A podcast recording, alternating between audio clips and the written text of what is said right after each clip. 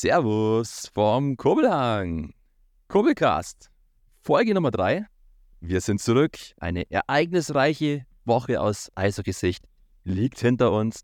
Wir sind gehypt, wieder eine Stunde über die geilste Sportart der Welt zu labern. Wir sind zum einen ich, Max Edinger, und mir gegenüber der einzig wahre, die Größte schlechthin, der Mann, der nicht nur 567 Spiele als Eishockey-Profi absolviert hat, sondern mindestens 567 Zellen in seinem Gehirn hat. Yogi Noak, herzlich willkommen zum einzig wahren Füßner Eishockey Talk. Ja, vielen Dank, dass ich äh, wieder hier sein darf.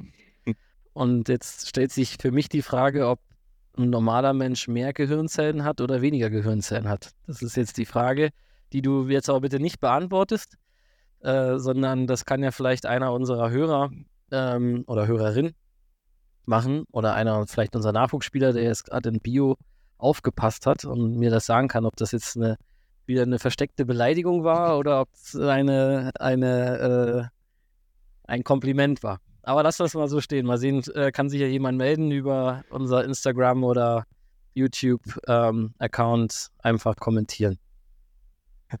Den Wink mit dem Zaunpfahl habe ich verstanden. Schon wieder eine Beschimpfung. Ja, bodenlos. Ich bin doch immer nett zu dir und immer höflich. Aber natürlich, sehr gerne. Bitte im Biobuch nachschauen an alle da draußen, an alle Kurbelcaster und gerne dem Yogi Noak eine Erklärung schicken. Yo, hey, Yogi, es sind wieder einige Tage seit der letzten Ausgabe vom Kurbelcast vergangen. Es war viel Eishockey. Die DL ist zurück, DL2 ist zurück. Die Oberliga geht in die heiße Testspielphase. Wie geht's dir nach all diesen Tagen, die ja wahrscheinlich durchaus stressig auch für dich waren? Ja, also mir geht's soweit gut. Ähm, war aber eine sehr, sehr anstrengende Woche für mich. Ähm, mit sehr, sehr viel Arbeit. Aber an sich alles super und passt soweit. Und bei dir? Bei mir auch alles super. Die letzten Hausarbeiten sind abgegeben, voller Fokus auf die Semesterferien. Vollgas die nächsten Wochen noch genießen und ganz, ganz viel Eishockey konsumieren. Fit bin ich auch und dementsprechend sind wir wunschlos glücklich und wollen sofort, weil wir sind ein bisschen im Zeitstruggle, sofort in die erste Repu Republik, Rubrik des Tages hineinstarten. Geiler Versprecher. Die erste Rubrik des Tages lautet wie immer aktuelle Eishockey News. Dieses Mal im leicht veränderten Format, nicht nur mit geiler Ansagestimme, sondern auch mit drei Tops und drei Flops aus der Eishockey-Welt der Woche. Du bitte hörst dir an, was ich an Top und Flop zu sagen habe und darfst bloß darauf reagieren, ist es wirklich ein Top oder inwiefern ist es vielleicht doch kein Top oder auch doch kein Flop. Erster Top, erste Top-Nachricht der Woche, der Eishockey-Woche, was mich persönlich sehr berührt hat auch. Vater-Sohn-Duell am ersten Spieltag der DEL 2. Frank Hördler spielt gegen Erik Hördler, gegen seinen Sohn im Spiel Selb, DEL 2 gegen Lausitzer Füchse. Der Vater gewinnt, 4 zu 3 Sieg für Selb und der Sohn Erik Hördler sagt dann im Gespräch mit den Eishockey News, natürlich ist es bitter, aber ich gönne es dem alten Sack. Also, Vater-Sohn-Duell am ersten Spieltag der DEL 2, absolutes Novum. Geile Story, oder? Ja, mega, mega. Ich weiß gar nicht, ob die nicht sogar letztes Jahr, haben sie doch sogar ein Spiel in Berlin auch zusammen gemacht. Oder, ich glaube, ein oder zwei Spiele. Weil der, ähm, weiß es als der Kooperationspartner von Berlin. Aber ja, mega Story. Find's cool. Find's auch cool, dass er jetzt, also der Frank Hördler selbst spielt, weil sein Bruder, gegen den habe ich noch früher, äh, in, also er hat in Selb gespielt und ich habe gegen ihn gespielt. Wahnsinn, da schließt sich der Kreis. Wirklich krasse Story. Ich weiß nicht, ob du das dir auch noch anpeilst, gegen deinen Sohn nochmal zum Spielen. Vielleicht magst du jetzt da irgendwas veröffentlichen in Sachen Familienplanung oder? Nein, nein, nein, nein. Ist noch kein Sohn in Planung, also wird schwierig.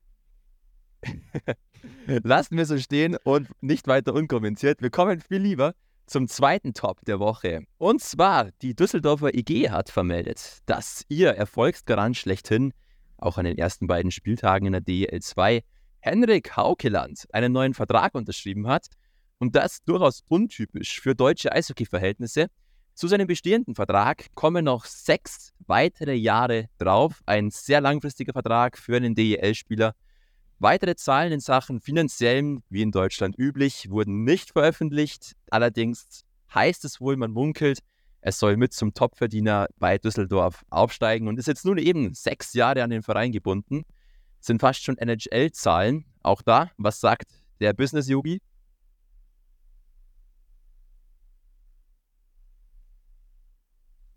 Jetzt habe ich deine Frage nicht gehört, weil du gestockt hast.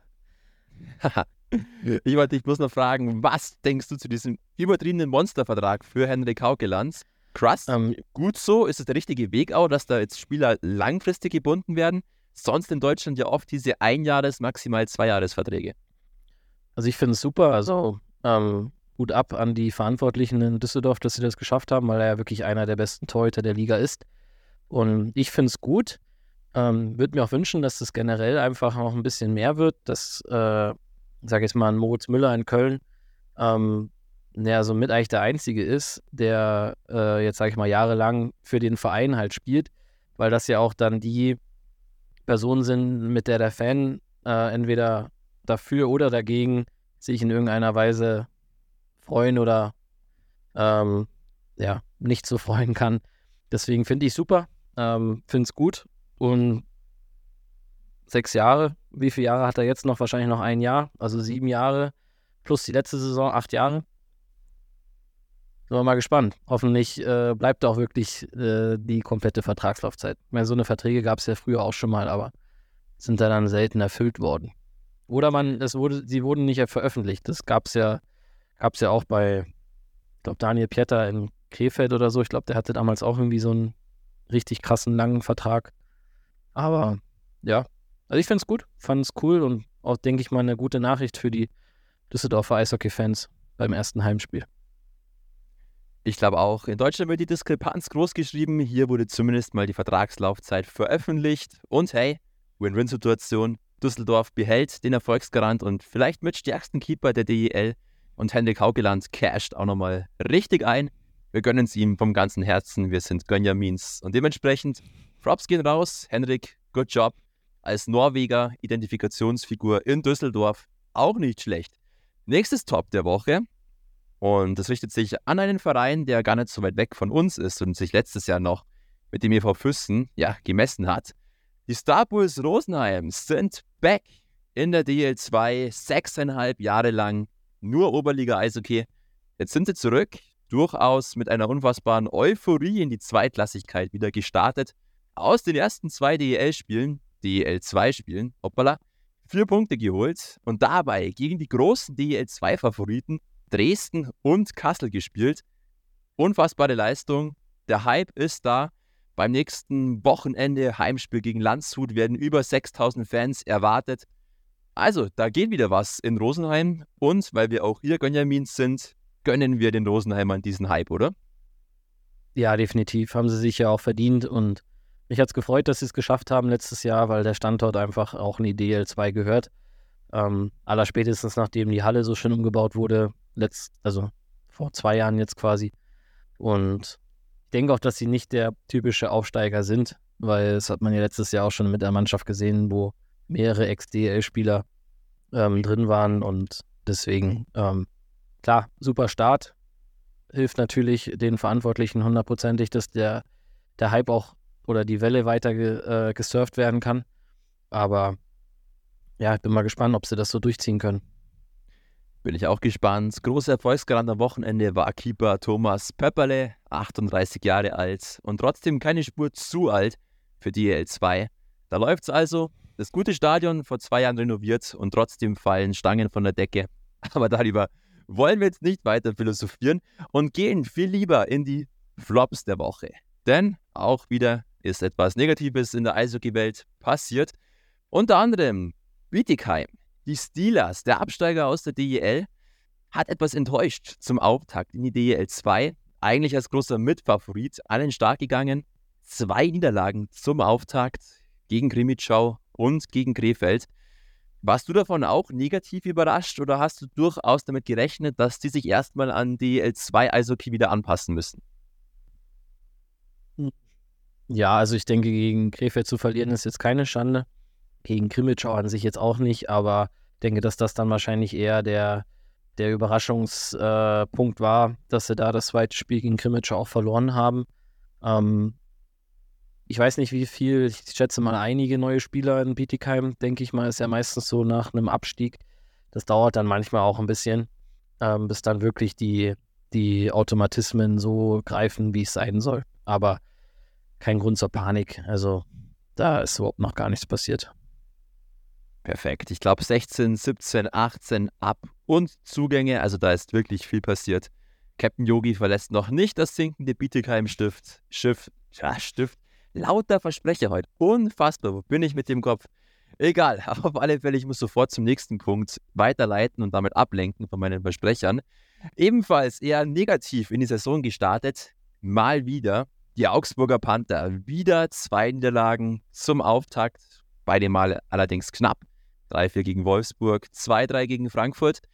Und so ist es sensible Eishockey in Augsburg. Es werden sofort die ersten kritischen Stimmen wieder laut. Was sagst du als Außenstehender? Kommt da wieder zu schnell zu viel Nervosität in Augsburg rein?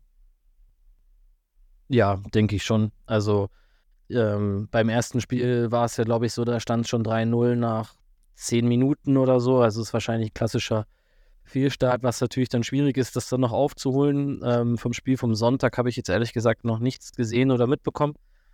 Aber auch da sind ja sehr, sehr viele äh, Neuzugänge und ähm, jeder hat ja irgendwo, die Augsburger glaube ich ja selber auch, damit gerechnet, dass die, die Kasseler so äh, durch die Playoffs laufen, wie sie durch die reguläre Saison gegangen sind. Deswegen waren da, glaube ich, auch die Planungen schon äh, teilweise Richtung DL2. Aber ich glaube nicht, dass man da jetzt schon äh, Panik haben sollte. Ich meine, das ist jetzt wahrscheinlich nicht unter die Top 4 reicht, das, das war wahrscheinlich klar, aber man hat ähm, meiner Meinung nach mit Dennis Endras, auch wenn er jetzt schon ein paar Jahre in der Liga ist, immer noch einen absoluten Topmann hinten drin. Und ähm, Christoph Kreuzer hat es auch schon gezeigt bei anderen Stationen, dass er als, als Trainer und sportlicher Leiter da äh, vernünftige Mannschaften aus Eis stellen kann. Also ich würde da jetzt noch nicht so schwarz malen. Das ist natürlich schwierig, wenn generell die ähm, Gefühlslage durch die letzte Saison sehr negativ ist, wird das natürlich dann immer noch befeuert. Das ist normal, aber ähm, ich denke ein bisschen übertrieben, so wie es jetzt ist.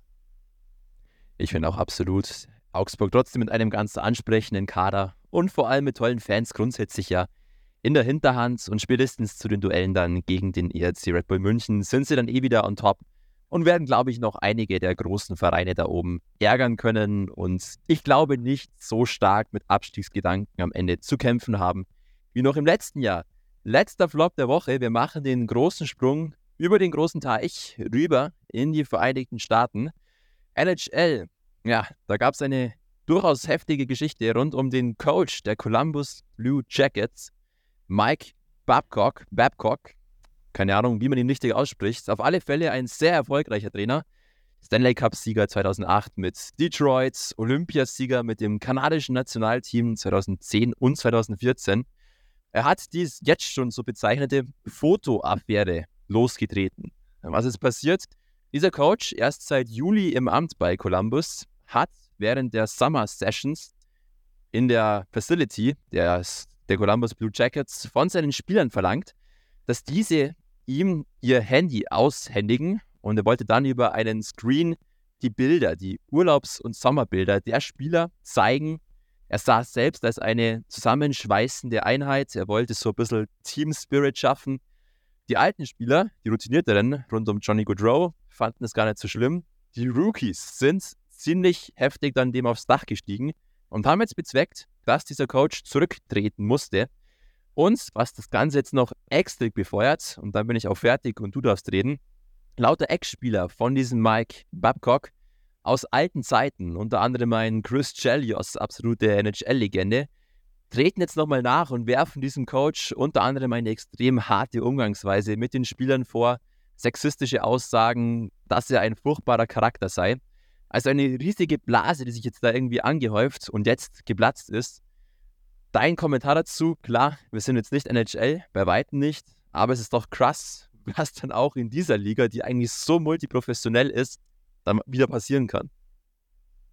Ja, also ich, ähm, einer meiner Lieblings-Eishockey-Podcasts, äh, Spit and Chicklets, die haben schon mehrere Jahre, also damals als der Mike Babcock, also hast du schon richtig ausgesprochen, ähm, in, in äh, Toronto quasi gefeuert wurde, da waren, ja, genau, ähm, da waren diese Geschichten ja auch schon, dass er zum Beispiel die jungen Spieler sehr ähm, getriezt hat und, und einige Sachen ähm, gemacht hat, dass dann zum Beispiel mit Schmana, das sind jetzt so die Geschichten, die ich jetzt noch im Kopf habe, ähm, sollte dann quasi bei ihm im Büro sagen, welcher Spieler seiner Meinung nach, und das als Rookie, also als einer der jüngsten Spieler, äh, welcher seiner Meinung nach äh, am schlechtesten spielt und nicht spielen sollte. Und dann ist er aber mit dieser Info an die Mannschaft gegangen und hat dann gesagt, hey, hier, äh, der und der äh, junge Spieler hat gesagt, dass der alte Spieler zu schlecht ist und nicht mehr spielen soll.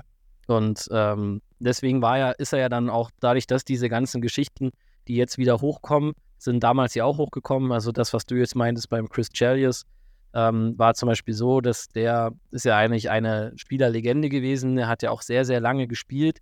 Ähm, der kommt aus Chicago, wenn ich es richtig im Kopf habe. Und Detroit hat gegen Chicago Winter Classic gespielt. Und dann hat der Mike Babcock, äh, wollte ihn erst gar nicht spielen lassen. Dann durfte er doch spielen, hat dann aber kein Schiff bekommen. Also war dann quasi nur auf der Bank gesessen. Oder ein, ein Mike Modano, der auch sehr bekannt ist, äh, einer der besten amerikanischen Spieler. Der hat lange bei Dallas gespielt, ähm, ist dann seine letzten Saison oder vorletzten Saison nach Detroit gewechselt und ähm, hat dann hat eigentlich nur noch ein Ziel gehabt, die 1500 Spiele voll zu machen, also 1500 Spiele in der NHL, was ja ein abartiger äh, Meilenstein ist. Und diesen Spieler, also wirklich eine Legende, der wird, ich weiß nicht, ob er schon in der Hall of Fame ist, aber wenn nicht, dann wird das bestimmt irgendwann, ähm, hat dann Mike Babcock quasi ähm, healthy scratched. Also das bedeutet, in Amerika ähm, werden manchmal Spieler nicht aufgestellt und müssen dann in der in der Presseloge zuschauen. Das sind dann meistens aber eigentlich immer junge Spieler, weil in der NHL hast du immer ein paar mehr Spieler vor Ort, sodass dann ab und zu immer manche ins Lineup kommen, manche nicht. Und das hat er damals bei dem auch gemacht. Also er hat ihn jetzt quasi bei 1499 Spielen quasi belassen. Und das sind so Geschichten, ähm, warum er damals oder warum es auch so lange gedauert hat, dass er jetzt wieder einen Job bekommen hat. Und jeder hat eigentlich ist davon ausgegangen, dass ähm, er daraus gelernt hat. Und er hat eigentlich auch Interviews gegeben, dass er gesagt hat, er hat daraus gelernt, dass diese Methoden, die er da teilweise an den Tag legt, ähm, ja nicht mehr machen kann. Er war ja jetzt auch an irgendeiner Universität äh, vorher als Coach und wo man auch gesagt hat, okay, jetzt hat er wieder mit jungen Spielern oder jungen Menschen zu tun gehabt und da war anscheinend nichts, beziehungsweise ist nichts rausgekommen. Und ähm, zu der Geschichte jetzt, und die muss ja anscheinend stimmen, sonst hätten sie ihn ja jetzt auch nicht äh, beurlaubt, finde ich schon Wahnsinn. Also so wie ich es gehört habe, war es wohl so, dass er gesagt hat, dass ähm, er gerne das im ersten Meeting, also muss man jetzt auch mal aus Spielersicht sehen, ähm, klar, in der NHL ist noch ein bisschen was anderes, aber auch da hat natürlich ein Trainer eine extreme Macht, in Anführungszeichen, dass er halt entscheidet, ob du spielst oder nicht und danach ja auch irgendwo deine Karriere ähm, vielleicht die eine oder andere Wendung nimmt. Und wenn du als Spieler das erste Mal mit einem neuen Trainer redest, dann bist du natürlich immer ein bisschen nervös, weil du willst ja, dass der Trainer dich mag oder dass er ein gutes Bild von dir hat, dass er dich auch spielen lässt und egal wie gut oder schlecht du bist. Und wenn er dann da in dem ersten Meeting sagt, hey, gib mir dein, gib mir dein iPhone, ähm, ich will deine Bilder sehen, damit ich weiß, was du, was für eine Art von Person du bist, dann ähm, ist es schon krass. Und dann aber auch noch zu sagen, ja, jetzt stecken wir, steckt der Assistant Coach dein äh, iPhone an, an Fernseher und jetzt gehen wir mal durch deine Bilder. Ähm, ja, also als ich das erstmal gehört habe, ich gedacht, das stimmt nicht, das kann nicht stimmen, aber anscheinend muss ja was dran sein.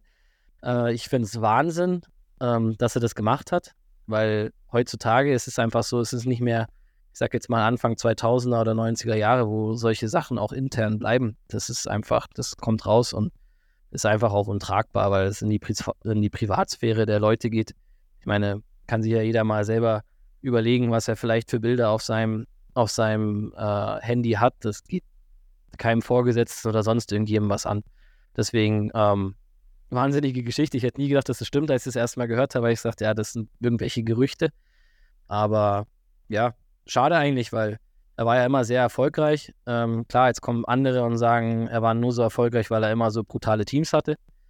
Aber irgendwo gibt der Erfolg einem ja zumindest irgendwo recht, aber ich finde es super, dass ähm, da so eine bestimmte Linie einfach nicht überschritten wird, weil Erfolg ist das eine, aber ähm, ich sag mal, die Menschlichkeit oder der Umgang miteinander ist das andere und deswegen sollte das auch in der, in der besten Liga der Welt immer zählen, auch wenn es da auch schon andere, jetzt nicht mit Mike Babcock, aber auch in Chicago damals ähm, andere Geschichten gibt, wo dann der Erfolg doch höher gestellt wurde. Absolut. Und ich finde vor allem, es ist unfassbar bezeichnend, dass so eine Geschichte eigentlich nur in dieser Hollywood-Fabrik NHL passieren kann und dann auch in diesem, ja, auf diese Art und Weise hochgekocht werden kann. Und was ich mich bei allen drüberstehen nochmal gefragt habe, wirklich, warum macht er das? Was ist seine Intention grundsätzlich, was er damit bezwecken will? Ich habe keinen Plan, ob er ja, dadurch abprüfen wollte, ob die Spieler sich im Sommer über fit gehalten haben oder ob sie irgendwie teamdienlich sind, wenn sie dann sowas Privates zulassen, diese privaten Einblicke. Kein Plan, was da im Kopf vom Mike Babrock. Danke übrigens für das Lob, für die Aussprechung. Was Jetzt du war. falsch gesagt. Jetzt habe ich es falsch gesagt. Super, wunderbar. Also Aussprache technisch heute ganz, ganz schlecht bei mir. Wir müssen schnell weitermachen. Das, ist ganz, das liegt ganz an deiner Mütze. Das liegt an deiner Mütze. Kleiner Seitenhieb. Ich habe heute eine Maple Leafs Cap auf. Dementsprechend reizt mich das Thema ja grundsätzlich schon. Dieser Coach, der schon bei den Leafs so viel SCA fabriziert hat. Und der andere, der Yogi Noah, hockt mir dann gegenüber mit der Toronto, äh, mit der Canadiens Cap Montreal. Das ist eine eher eine Provokation an und für sich. Kann ich dich gar nicht anschauen. Furchtbar. Unfassbar. ich muss schnell weitermachen. Wir schließen die Tops und Flops der Woche. Waren, glaube ich, wieder ein paar Highlights dabei auf der einen wie auf der anderen Seite. Und wir jumpen direkt in den Throwback. Throwback heißt Rückblick auf das Wochenende. Eva Püsten war wieder Dual Times, zweimal unterwegs. Einmal am Samstag in Tölz, erfreuliches Ergebnis, Revanche geglückt. Bei Mitziba Tölz, beim großen Fanfest der Tölzer Löwen, gewinnt der Eva Fürsten mit 3 zu 2 nach Verlängerung. Und dann noch ein Spiel am Sonntag gegen Miesbach. So, Yogi, über welches Spiel magst du zuerst schwätzen? Du warst bei beiden vor Ort und kannst uns exklusive Eindrücke beschreiben oder machen wir es ganz anders. Fass doch für uns einfach beide Spiele von deinen Eindrücken her zusammen. Ist, glaube ich, vielleicht sogar relativ schnell abgehakt, das Ganze. Ähm, ja, also ich war nur in Bad Tölz vor Ort, in Miesbach war ich nicht da, aber habe es mir auf, auf Spray TV angeschaut bei den Kollegen. Ähm, ja, Spiel in Tölz war eigentlich wie erwartet dann die richtige Antwort zu dem Heimspiel gegen Bad Tölz. Ähm, haben da eigentlich 60 Minuten lang wirklich gutes Eishockey gespielt. Ähm, hat natürlich gemerkt, dass, dass äh, Juli Straub wieder dabei war, der natürlich da seine Reihe auch ähm, ja, einfach lenkt äh, und war an sich ein super Spiel. War dann ein bisschen äh, ärgerlich, dass es überhaupt noch in Overtime gegangen ist, weil bei dem, bei der, bei dem Powerplay-Tor von Tölz äh, ist die Uhr nicht weitergelaufen und deswegen war es da ein bisschen so Verwirrung, aber am Ende egal. Ähm, in Overtime gewonnen, gut gespielt. War auch ein sehr ansehnliches Spiel. War aber auch eine schöne Saisoneröffnung von, von Bad Tölz. War ja der Grund, warum das am Samstag war, weil sie da ihre Saisoneröffnung hatten. Und ähm, war eigentlich der, der richtige Augenzeig für uns, ähm, dass da die richtige Reaktion war und dass das ähm, Ergebnis von der Vorwoche irgendwo auch wieder egalisiert war. Und äh, am Sonntag in, in Miesbach, ja, war da natürlich nicht so erfolgreich. Haben wir äh, 5-3 nach 60 Minuten verloren. Ähm, war ein bisschen ein wildes Spiel. Da das, was wir eigentlich am Samstag richtig gut gemacht haben, äh, sehr strukturiert gespielt haben, ähm, hat uns da oder ist uns da wieder ein bisschen abgegangen. Ähm, was ja auch natürlich am Gegner liegt, es ist natürlich immer ein Unterschied, ob du gegen ähm, eine Oberligamannschaft spielst oder gegen eine Bayernligamannschaft, ohne da jetzt Miesbach in irgendeiner Weise irgendwas nahe treten zu wollen. Ähm, Gegentore waren einfach ein bisschen zu leicht. Vorne hätten vielleicht noch ein, zwei äh, auch noch reingehen können. Das letzte war dann Empty Net. Ähm, aber alles in allem auch, äh, denke ich mal, ein ansehnliches Spiel für die Zuschauer. Da ging es dann teilweise schon wirklich ein bisschen zu viel hin und her. Das hat dem, dem Johanni auch nicht so gefallen. Aber ähm, jetzt geht es darum, wieder eine Woche gut zu trainieren und dann am Freitag das Rückspiel gegen Miesbach dann vor heimischer Kulisse gut abzuschließen, damit es dann in die Saison geht. Absolut perfekt zusammengefasst. Du solltest Spieltagszusammenfasser für die Eishockey News werden. mit all deiner Emotion, mit all deiner Diplomatie. Nein, ich glaube auch, dass es vor allem jetzt zwei gute Testspiele nochmal waren und auch gegen Miesbach dann doch der erwartete Härtetest. Man weiß nie genau, wie die Bayernligisten spielen und Miesbach hat, glaube ich, bewiesen, dass die auf alle Fälle mal wieder zum erweiterten Favoritenkreis der Bayernliga zählen. Gutes Spiel gemacht. Auch an dieser Stelle nochmal Props gehen raus an die Spray-TV-Kollegen von Miesbach. Die werde ich im kommenden Jahr auch wieder öfters sehen als Bayernliga-Kommentator bei Schongau. Ja, also Miesbach hat es den Fürsten dann schwer gemacht, Tölz auch, trotzdem alles in einem freundschaftlichen und durchaus feierlichen Rahmen. Wurde wieder viel taktisch probiert, genauso soll es sein. Jetzt nochmal ein Hinblick auf die Testspiele generell. Ähm, was oder gibt es vielleicht auch ein konkretes Ziel, das jetzt der Coach ausgegeben hat für das Spiel jetzt noch am Freitag gegen Miesbach? Soll nochmal was ganz Spezielles oder Ausgefallenes eingeübt werden? Hast du da irgendwas mitbekommen? Soll nochmal in Sachen Powerplay ein bisschen was variiert werden? Du bist der große EVF-Insider und dementsprechend kannst du uns vielleicht auch ein paar Inside-News hier droppen. Wie schaut's aus? Also, ähm, ausprobiert an sich jetzt, also nichts Gewolltes. Ähm, leider hat sich der, unser, unser Importstürmer, der Bauer Neudecker, beim Spiel in Bad Tölz am Ende verletzt. Der wird auf jeden Fall auch jetzt am Wochenende nicht spielen. Ähm, wie lange ausfällt, wissen wir jetzt leider noch nicht, aber es wird wahrscheinlich äh, etwas ein bisschen langwieriges sein, was uns natürlich ähm, jetzt gerade oder heute, sage ich mal, den Tag ein bisschen versaut hat.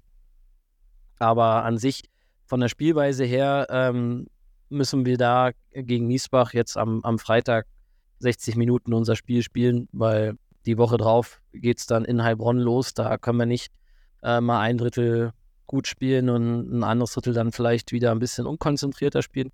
Also das ist eigentlich die Maßgabe und das äh, egal in welcher Konstellation mit einem Mann mehr, einem Mann weniger oder in Gleichzahl. Das muss die Devise sein und ich denke, dass wir das unseren Fans dann am ähm, Freitag auch zeigen können. Perfekt. Auf alle Fälle nicht perfekt. Natürlich die Situation rund um Bauer Neudecker Beste Genesungswünsche. Ganz, ganz wichtiges Puzzleteil in diesem großen Konstrukt EV Füssen und dementsprechend, ja, hoffentlich einfach eine schnelle Genesung und dann mit Blick auf Heilbronn wird es bestimmt wieder. Der Bauer hat gutes Heilfleisch. Das gehe ich mich jetzt einfach mal positiv optimistisch, okay? Wunderbar, du lachst, also habe ich alles schon mal geschafft für den Moment. Ähm, vielleicht noch ganz kurz allgemein. Wie gesagt, du bist der EVF-Insider. Ähm, wie schaut's aus? Wie hat Coach Johanni Matikainen bisher die Vorbereitung empfunden, so ganz generell? Jetzt, wo dann bloß noch dieser letzte Test ansteht, ist er zufrieden oder ist er dann doch oft noch unzufrieden und denkt sehr viel nach und ja, hat vielleicht doch noch sehr viel zu kritisieren oder sagt er, hey, ganz ehrlich, für das, dass ich erst seit kurzem da bin, ganz viel Struggle hatte in der Preseason mit der ganzen Konstellation EV Füssen, war es eigentlich echt eine gelungene Vorbereitung. Also ich denke, alles in allem wird es schon eine gelungene Vorbereitung sein. Er ist da ja, äh, sage ich jetzt mal, so wie ich, äh, mehr auch Perfektionist, wo du natürlich immer irgendwo das Haar in der Suppe findest.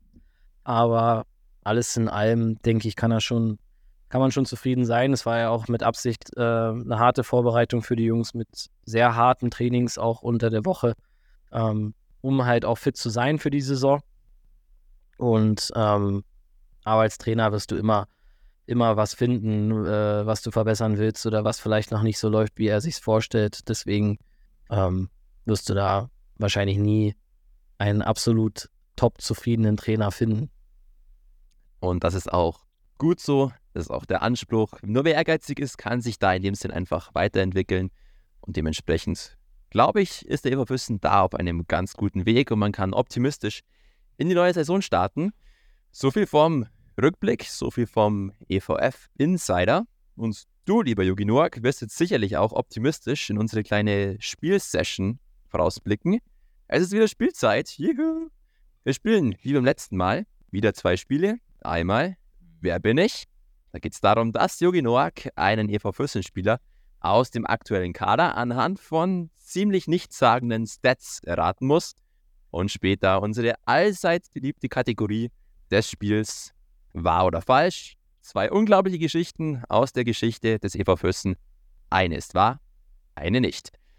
Für dieses zweite Spiel, ich bin immer noch auf der Suche nach einem fetzigen Spielnamen.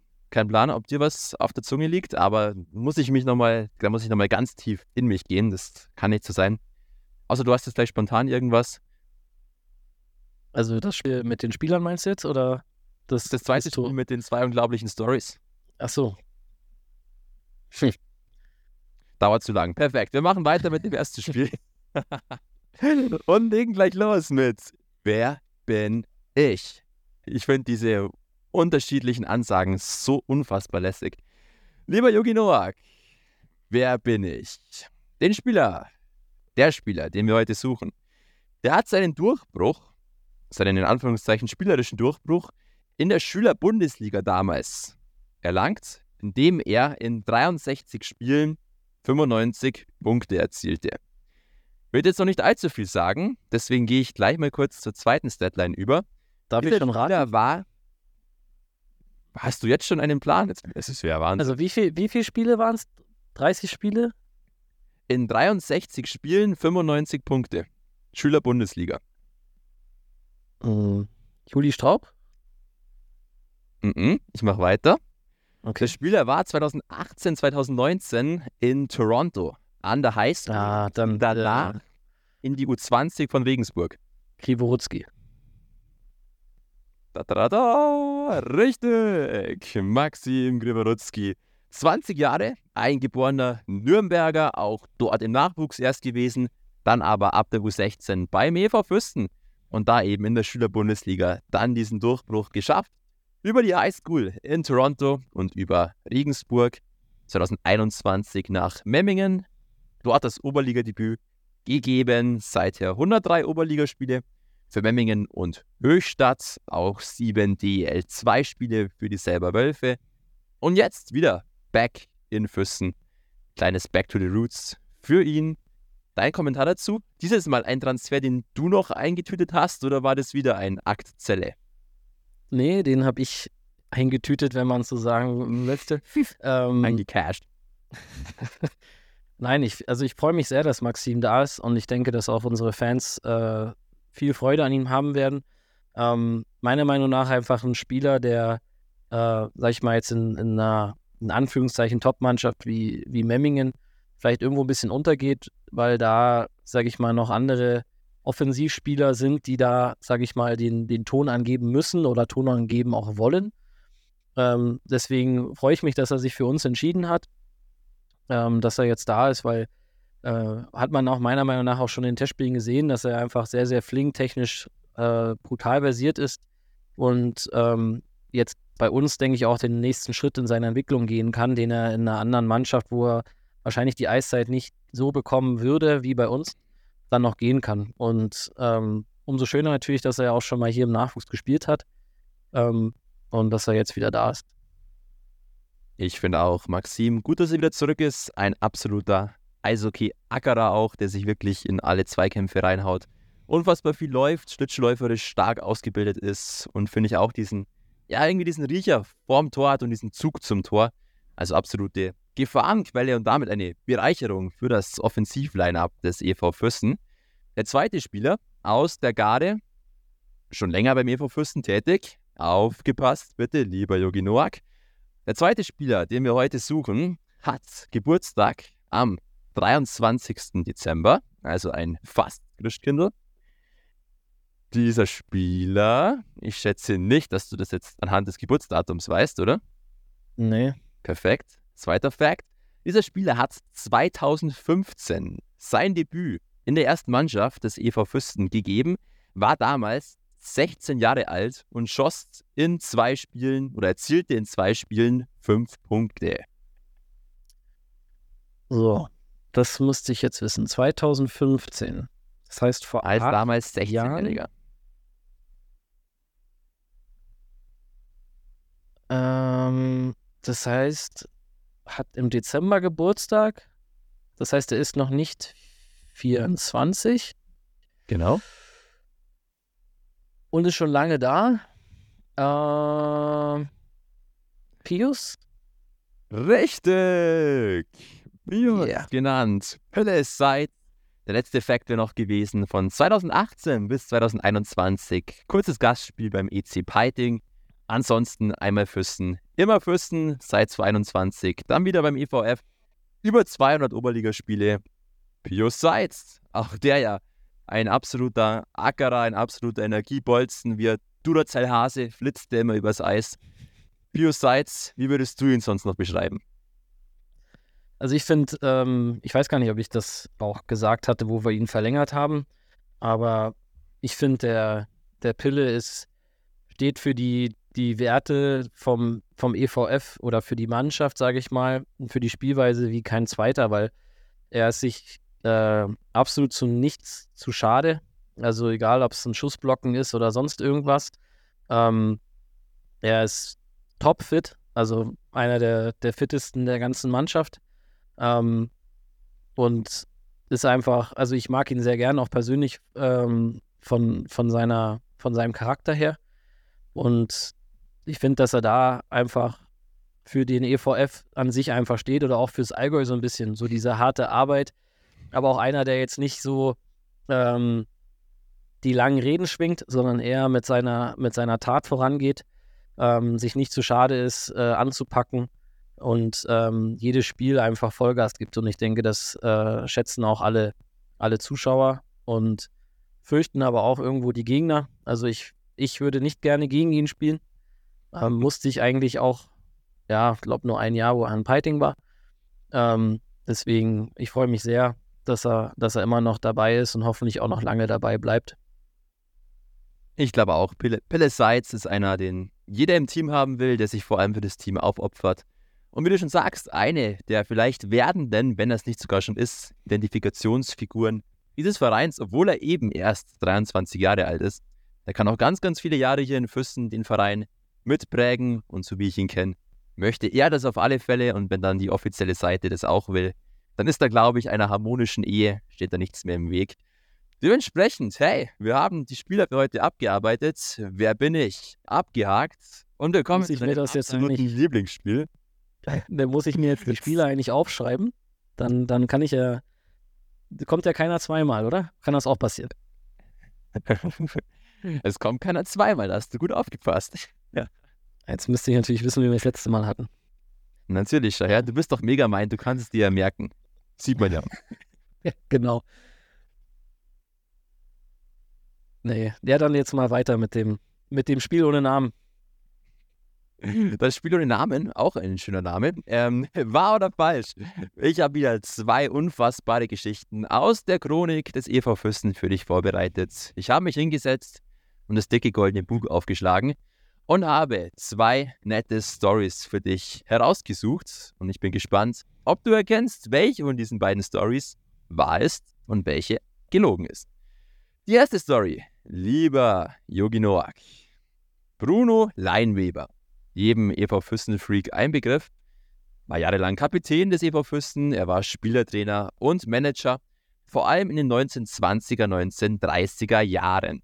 Und bereits in dieser sehr frühen Zeit des Vereins, in den ersten Jahren, wurde die Basis für eine großartige Nachwuchsarbeit gelegt, die dann diesen unfassbaren Siegeszug in den 40er, 50er, 60er, 60er Jahren mit begründete. Eine der ersten Maßnahmen von Bruno Leinweber war es, Eishockey zum offiziellen Bestandteil des Schulsports in Füssen zu erklären. Und daraus dann die, große Erfolgen, die großen Erfolge in den 50er, 60er Jahren. Also, Schulsport, Eishockey in Füssen bereits in den 20er, 30er, 40er Jahren. Erste Story. Zweite Story. Nicht einmal der Zweite Weltkrieg brachte den Eissport in Füssen zum Erliegen. So wurde der EV Füssen in den Viren der letzten beiden Kriegsjahre 1944, 1945 das erste Mal deutsche Vizemeister, ehe dann 1949 der erste Meistertitel folgte. Also zweite Geschichte, EV Füssen hat sogar 1944, 45 noch erfolgreich Eishockey gespielt und in dieser sehr schwierigen Zeit den deutschen Vizemeistertitel errungen. Ja, Yogi, jetzt nicht Backen blasen, sondern sagen, hey ho, wie schaut's aus? Was ist wahr, was ist falsch? Also alle, die bei der Gala waren letztes Jahr, bei der 100-Jahr-Gala, mhm. die müssten das wissen, wenn sie gut aufgepasst haben, weil in dem ersten Block, also da waren ja diese verschiedenen ähm, Themenblöcke war das Thema auf jeden Fall. Äh, das weiß ich nämlich. Weil ich musste da, als ich auf der Bühne gestanden bin, war immer ein so ein, äh, gab es immer so Stichwörter, wo, wo man dann auf die Bühne laufen musste oder irgendwas machen musste. ähm, aber egal, ich will jetzt nicht ablenken. Ähm, ich sage, dass die zweite Geschichte mit dem Zweiten Weltkrieg falsch ist, weil ich glaube, dass ja, dass das einfach durch, durch den Krieg und so weiter einfach gar nicht möglich war. Du alter Streber, hast bei der Gala mal wieder natürlich bestens aufgepasst. Du darfst jubeln, die Arme nach oben reißen. Yogi Noak macht's richtig. Die zweite Geschichte ist falsch. In den letzten beiden Kriegsjahren 1944-45 konnte der EV Füssen keine Mannschaft mehr stellen, weil von den zwölf Stammspielern des Jahres 1943 innerhalb dieser beiden Jahre 44-45 insgesamt zehn Spieler gefallen sind, in Kriegsgefangenschaft gerieten oder als verschollen gelten. Ganz davon abgesehen, dass Yugi Noak das jetzt super gelöst hat und dieses Thema natürlich schon lange zurückliegt, warum habe ich es trotzdem mit reingebracht? Zeit ist unvergessen und auch die Spieler, die da leider Gottes gefallen sind oder in Kriegsgefangenschaft geraten sind, sind nicht vergessen. Und ich finde auch gerade in der heutigen Zeit, wo Krieg immer wieder leider Gottes ein Thema ist, kann man sowas nochmal ins Gedächtnis rufen und einfach nochmal zeigen, was eigentlich Frieden bedeutet und wie wichtig der Frieden auch in Sachen Ausübung von Sport ist. Aber egal, ähm, wieder zurück zum Spiel. Yogi, gut gelöst und ich finde sehr beachtlich auch, dass tatsächlich in Füssen Eishockey Teil vom Schulsport war. Kommt jetzt wieder so ein kleines bisschen zurück, soweit ich da informiert bin. Vielleicht kannst du dann auch gleich nochmal was dazu sagen. Aber auf alle Fälle sehr interessant und zum Beispiel ja auch das große Erfolgskonzept in den skandinavischen Ländern, die da den Schulsport mit Eishockey anfüttern. Ja, also ähm, seit diesem oder das Schuljahr, was jetzt dann, es läuft ja jetzt schon seit einer Woche wieder. Es läuft schon. Ähm, ja, stimmt. ähm, ist jetzt die Realschule in Füssen eine Stützpunktschule Eishockey. Und das ist ein, ein wirklicher Meilenstein, meiner Meinung nach. Vor allem für die Stadt Füssen, die ja auch, ähm, klar, der EVF, lange Tradition, wie du es jetzt mit der Story ja auch schon gesagt hast. Aber in der heutigen Zeit ist es eine, eine Seltenheit, dass es Stützpunktschulen im Eishockey gibt. Also es gibt ja, glaube in Oberstdorf gibt es Stützpunktschule für Eiskunstlauf. Ähm, aber dass es hier jetzt auch die Realschule als Stützpunktschule ähm, wieder gibt, ist, ist, ist brutal, weil ähm, ich habe es jetzt leider nicht im Kopf, aber sehr, sehr wenige Schulen in Bayern und generell in ganz Deutschland sind solche Stützpunktschulen. Und dass wir das hier in Füssen in der, ich sage jetzt mal, relativ kleinen Stadt ähm, bewerkstelligen konnten, ähm, absoluter äh, Respekt und, und ähm, ziehe ich meinen Hut vor den Leuten, die das geschafft haben, vor allem auch ähm, Andi Jorde ist da ganz vorne mit dabei, weil er unser ähm, Mann ist, Jugendleiter auch für den jungen Bereich, der das äh, zusammen mit den Schulen, mit den Partnerschaften über Jahre hinweg auch ähm, sich erarbeitet hat, muss man einfach auch so sagen. Und es hat einfach den Vorteil für die, die es jetzt da nicht so nah dran sind. Ähm, es ist jetzt möglich, dass quasi in dem Schulsport der Realschüler ähm, einmal die Woche dann quasi können die Kinder oder die Spieler vom EV Füssen dann ähm, in die Eishalle kommen, haben dann morgens schon ein Eistraining, was dann als Schulsport, sage ich mal, ähm, läuft. Und es ist auch wirklich sehr gut organisiert. Das heißt, die Kinder bekommen dann auch hier bei uns in der, in dem, im Overtime auch ein Frühstück, ähm, sodass quasi auch so eine rundum Betreuung in Anführungszeichen auch da ist. Und ähm, das ist, das ist sehr, sehr, sehr, sehr gut und sehr, sehr wichtig ähm, weil jede Eiszeit und jede Minute auf dem Eis einfach zählt. Und ähm, bei mir zum Beispiel persönlich war es auch so, ich hatte, das war jetzt keine, hat nichts mit der Schule zu tun gehabt, aber ähm, wir konnten damals in Weißwasser in einem Jahr, da war ich, glaube ich, 15 oder 16, also viel, viel älter. Ähm, obwohl so viel älter sind die Realschüler wahrscheinlich auch alle, oder ein paar wahrscheinlich nicht. Aber ähm, konnten wir auch vor der Schule aufs Eis gehen. Das war dann noch ein bisschen früher, also wir waren dann immer um glaube, von um 6.30 Uhr bis 7.15 Uhr oder so, eine Dreiviertelstunde auf dem Eis. Und das hat mich persönlich brutal weitergebracht, weil ich erst da dann wirklich, äh, ja, so die, die Sachen gelernt habe, die man halt braucht, um irgendwann mal vielleicht Profi zu werden. Also Schießen oder Puckannahme, also Kleinigkeiten, die man halt im, im Training halt so an sich nicht kann. Und das war, deswegen habe ich mich sehr gefreut, als, als ich das gehört habe. Und ähm, wir natürlich versuchen, dass wir das auf alle Schulen hier in, in Füssen und Umgebung ähm, ausweiten können sodass man dann vielleicht sogar auch eine, wie so eine Art Sportschule dann hat, ähm, wo die, wo die Kinder und Jugendliche dann ähm, direkt auch mit ausgebildet werden. Jetzt nicht nur im Eishockey, auch wenn das natürlich die meisten Hörer jetzt hier interessiert, sondern ähm, auch alle anderen Wintersportarten. Das ist, äh, das ist eigentlich, glaube ich, das große Ziel ähm, von allen Beteiligten, natürlich von uns auch, dass man dann auch eine komplette Klasse vielleicht mit, ähm, sag mal, Leistungssportlern oder Sportlern an sich ähm, irgendwo haben kann. Und das wäre das ultimative Ziel, weil ich glaube, das gibt es ähm, in Mannheim, bei den Jungadlern ist es, glaube ich, da, also in Salzburg definitiv, ähm, was ja jetzt nicht mehr deutschlandweit ist. In Berlin war es früher auf jeden Fall so. Aber selbst so Nachwuchshochbogen wie Köln, wo ich damals war, da gibt es das nicht. Und da vergleichen wir jetzt mal die Stadt Füssen mit, ähm, ich glaube, 16.000, 20.000 Einwohner, was wir ja haben mit Millionen Städten und vor allem auch Vereine äh, mit Riesenetats mit uns, sage ich jetzt mal. Und da kann man schon mächtig drauf stolz sein. Und das finde ich ist ein ganz, ganz tolles Thema, was wir auf jeden Fall auch nochmal ähm, über unsere Kanäle, Social Media oder vielleicht auch YouTube ähm, versuchen jetzt auch ein bisschen näher zu bringen an alle. Vielleicht auch hier über den Podcast. Ich habe das so meine Connections zu bestimmten Lehrern Du weißt, was ich meine? Genau. Perfekt. Willst, willst, du den Reiter beim Namen nennen oder nicht? Ich glaube, der freut sich. Er weiß es. Hier. Du, er weiß es. Dann mach ich es dann, wenn du dich nicht traust. Also vom, vom Max, der Papa, ähm, der Thomas Edinger, das ist unser langjähriger Athletiktrainer, äh, nicht nur bei der ersten Mannschaft, sondern auch im Nachwuchs. Schon seit Jahren eigentlich eine Institution hier.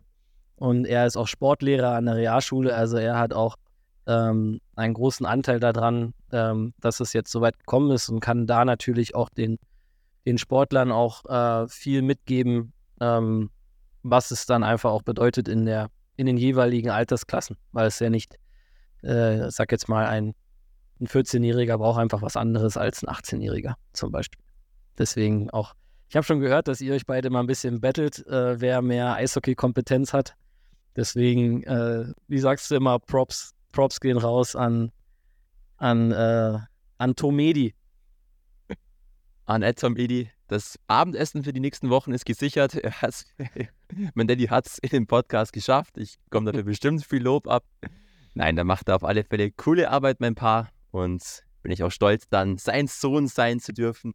Nein, auf alle Fälle, der wird bestimmt mal uns hier joinen und ein bisschen mit uns drüber labern. Oder auch ein Andreas Jorde zum Beispiel, der wirklich da eine wesentliche Schaltzentrale ist, der Nachwuchsbeauftragte des EV Füssen, der da ganz viel in die Hand genommen hat.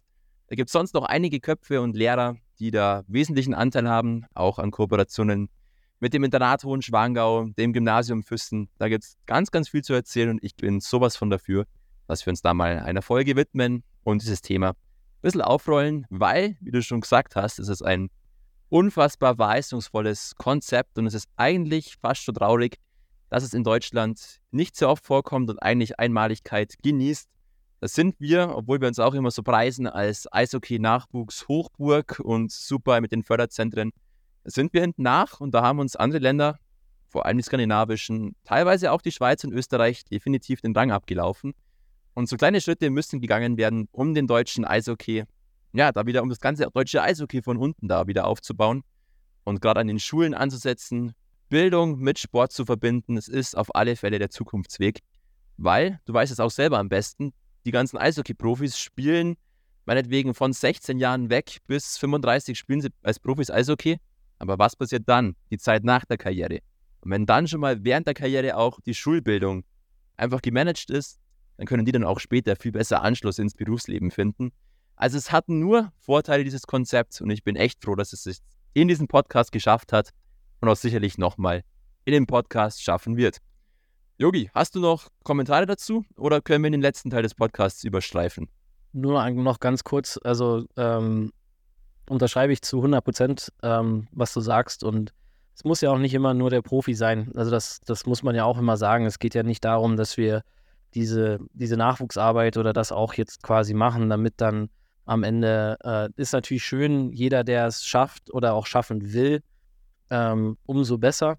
Aber es geht ja auch um die, um die ganzheitliche Ausbildung der, der Kinder. Und der Schulsport, leider Gottes, ist ja, wird ja immer weniger oder die, ich sag mal, die Jugendlichen durch die, ich sag jetzt mal, Digitalisierung ähm, bewegen sich immer weniger. Und wenn man dann sowas auf die Beine stellen kann, umso besser, weil ich denke, ähm, dass der, der Sport an sich und auch der Leistungssport jetzt hier bei uns beim EV Füssen ähm, jedem weiterhilft und jedes Kind in irgendeiner Weise ähm, dann auch prägt. Und das ist eigentlich der, das Ziel von uns im Nachwuchs. Klar, wenn es dann in den Leistungsbereich kommt und in die erste Mannschaft, umso besser, schön.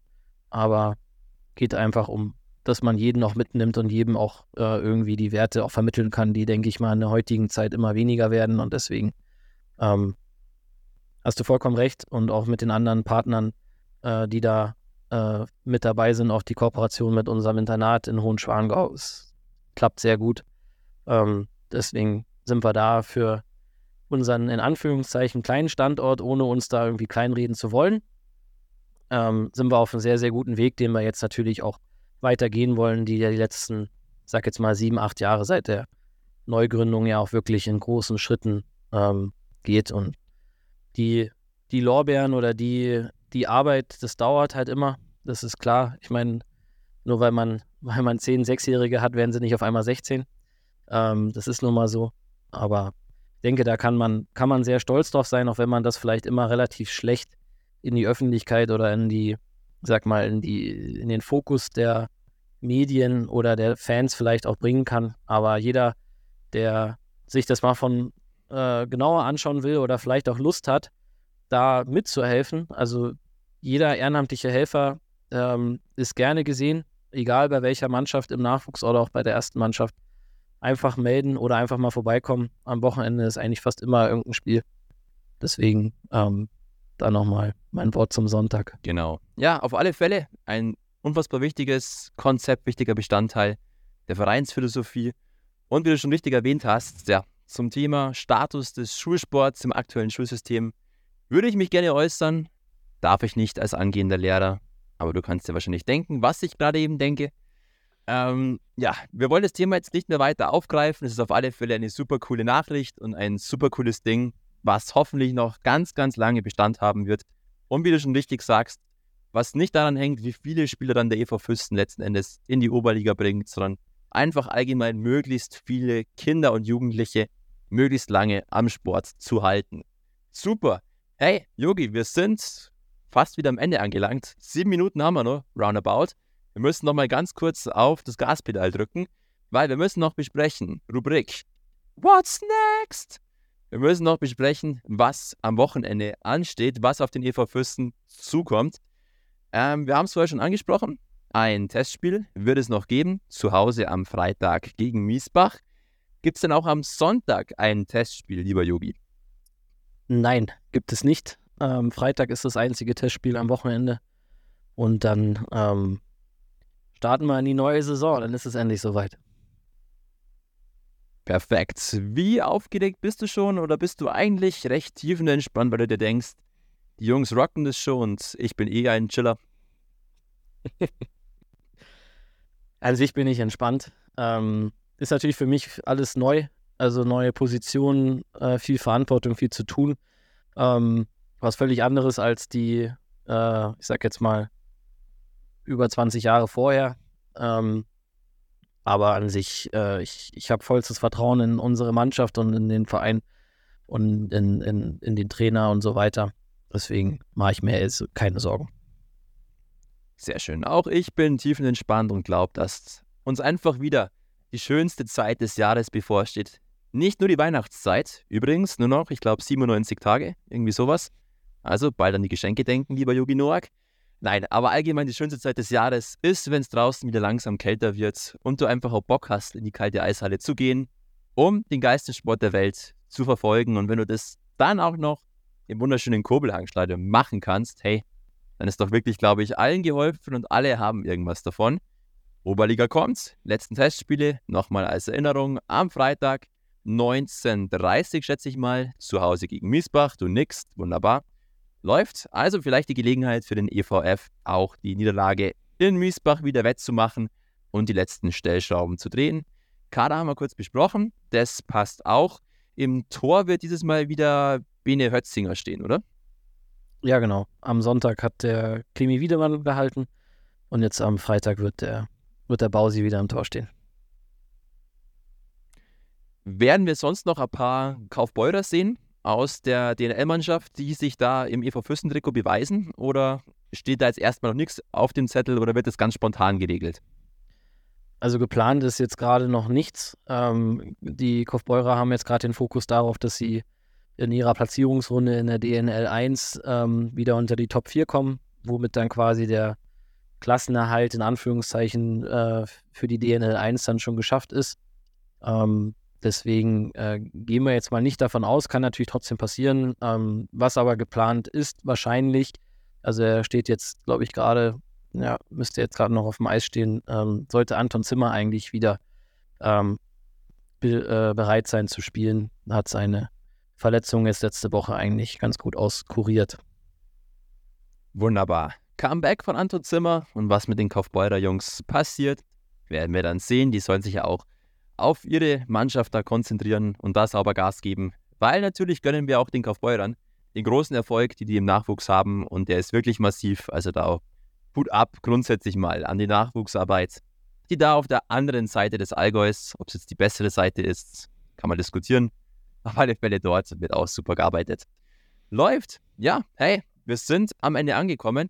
Ich habe übrigens noch eine kleine Überraschung für dich. Und zwar das EV Füssen Zuckerl des Tages. Und zwar, wie du weißt, ich bin ja fresh auf den sozialen Netzwerken unterwegs und bin ja, auf TikTok über ein sehr interessantes ja, TikTok gestoßen, gestolpert. Und zwar ein Eishockey-Verrückter, der DL, DL2, Oberliga Süd und Nord verfolgt, hat dort die Trikots, die Jerseys der einzelnen Vereine für sich intern gerankt. Und rate mal, wer es damit seinem Vorbereitungstrikot auf Platz 2 deutschlandweit geschafft hat. Der EV Vierse. Vierse. Auf geht's, Vierse, auf geht's. So schaut's aus. Also, das Vorbereitungstrikot, was mir persönlich auch sehr gut gefallen hat. Dieses schlichte, trotzdem der dialektale Heimatbezug und trotzdem irgendwie auch ziemlich extravagant schon fast mit diesem ganzen Schwarz und Weiß gehalten stößt nicht nur ihr im Allgäu auf positive Resonanz, sondern sogar deutschlandweit. Also da kann man doch jetzt nur positiv gesinnt eigentlich in den Abend starten, oder? ja, wer ist Nummer 1 geworden? Wen müssen wir da noch schlagen? Das verrate ich dir beim nächsten Mal. okay. Ich will da Spannung aufbauen. Ich muss ja die Bridge zur nächsten Folge schon wieder spannen. Es muss ja, ich muss ja auch die Zuhörer zum Weiterhören animieren. Guter Punkt. Überragende Überleitung. Liebe Zuhörer des Kurbelcast, wenn euch der Kurbelcast gefällt, bitte, bitte sauber 4, 5, nein, nur 5 Sterne hier in die Bewertung reinballern. Den Kurbelcast mit den Freunden teilen, der Familie, der Oma, dem Opa, Großtante, völlig wurscht, dem Lehrer. Egal, überall können wir gehört werden. Uns gibt es auf allen gängigen Podcast-Plattformen, Spotify, Apple, Amazon Prime. Wir sind wirklich überall vertreten und freuen uns einfach über jeden, der dieses ganze Erlebnis mit uns teilt. Wir labern hier eine Stunde. Es geht wieder unfassbar schnell rum. Wir hoffen vor allem, dass wir dabei nicht allzu viel Schmarrn labern, sondern sie gut unterhalten und vor allem auch informieren, weil das ist ja auch ein Ansinnen dieses Podcasts, dass alle über den EV Fürsten und die Welt des Eishockeys generell informiert werden. Jo, ey, ansonsten, die nächste Folge wird es dann wieder mal nächste Woche Mittwoch geben. Bis dahin, lieber Yogi Noak, wünsche ich dir ein schönes Wochenende mit einem erfolgreichen letzten Testspiel, mit vielleicht auch einer kleinen Phase des Runterkommens, des zu, zu sich selbst finden, nochmal Beine hochlegen, das dann mit voller Energie in die Oberligasaison gestartet werden kann. Du siehst nämlich ein bisschen blass und ein bisschen mager aus irgendwie. Also mager kann man nicht sagen, weil ich gefühlt äh, 25 Kilo zugenommen habe, seitdem ich hier sitze. Aber ähm, ja, nein, ich nehme mir deine Worte natürlich zu Herzen, werde mir dann nochmal eine Meditations-App runterladen, äh, dann nochmal ein bisschen meditieren, dass ich dann wieder fit für den Kobelcast nächste Woche bin. Wunderbar. Das mit der Gewichtszahl, das hast jetzt du published, das war nicht, das kam nicht von mir, wollte ich nur mal an dieser Stelle erwähnt haben, sonst muss ich mir das hinterher wieder anhören. Ansonsten geht ein ganz, ganz lautes Om an dich raus, lieber Yogi Noak. Wir hören uns das nächste Mal. Schönes Wochenende. Jawohl, wunderbar. Nam Namaste. den sterbenden Schwan. Jawohl, sehr schön. Schaut gut aus. Und dann sehen wir uns nächste Woche wieder zum Kurbelcast, dem einzig wahren Fürstner Eishockey Talk. Schönen Abend, Yogi, und bis dann. Danke. Ciao. Ciao, Kakao.